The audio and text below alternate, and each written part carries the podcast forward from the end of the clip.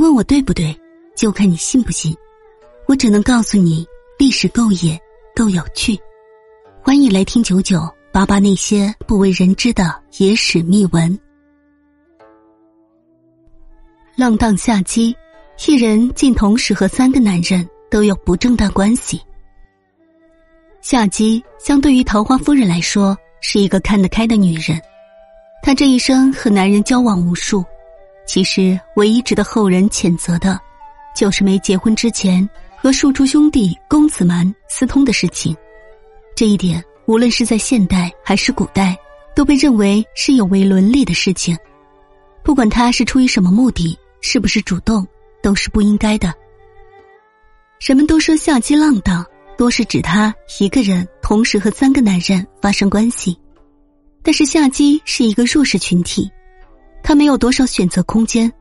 丈夫不幸去世，孩子还是年幼，为了这个家和她的孩子，她只能委曲求全。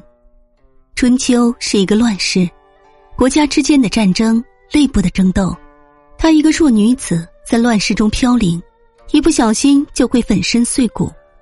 夏姬的儿子。早就知道母亲和别的男人发生不正当关系，但是一直隐瞒着。一旦有别的男人到他家里来，他就会找借口躲避。要不是后来陈灵公喝多了，和孙宁、姨行父胡说八道，刺痛了他的自尊心，他也不会狠下心将陈灵公围杀。当时的陈灵公已经不得人心，荒诞无道，被很多人讨伐。楚成王时期。郑穆和少妃生下了夏姬，夏姬从小就生得凤眼峨眉，一双秋水行情令，天生媚骨。还没有出嫁的时候，就和自己的兄弟公子蛮发生了不正当关系。但是没过几年，公子蛮一病呜呼，而夏姬在父母的安排下远嫁到了十邑。估计他的父母想让他离得远一点，就能安分守己。但事情并不像他们想的这样美好。夏姬嫁给夏玉书不久，就生了一个儿子夏威书。这个孩子还不足十月便落了地，夏玉书心里有怀疑，但是夏姬太美，让他舍不得产生怀疑。儿子刚满十二岁的时候，夏玉书突然去世。此时，关于夏姬采阳补阴的说法传了出来，夏姬成了寡妇，独居在家。楚庄王三年的时候，夏姬和来书林玩的孔宁、宜行父发生了床笫关系。孔林曾经和夏玉书是朋友，他早就垂怜夏姬的美色。宜行父听后非常嫉妒，然后寻个机会认识夏姬。由于宜行父床技娴熟，曾求得媚药和夏姬巫山云雨，夏姬对他比对孔宁好，还解下身上佩戴的小内衣送给他。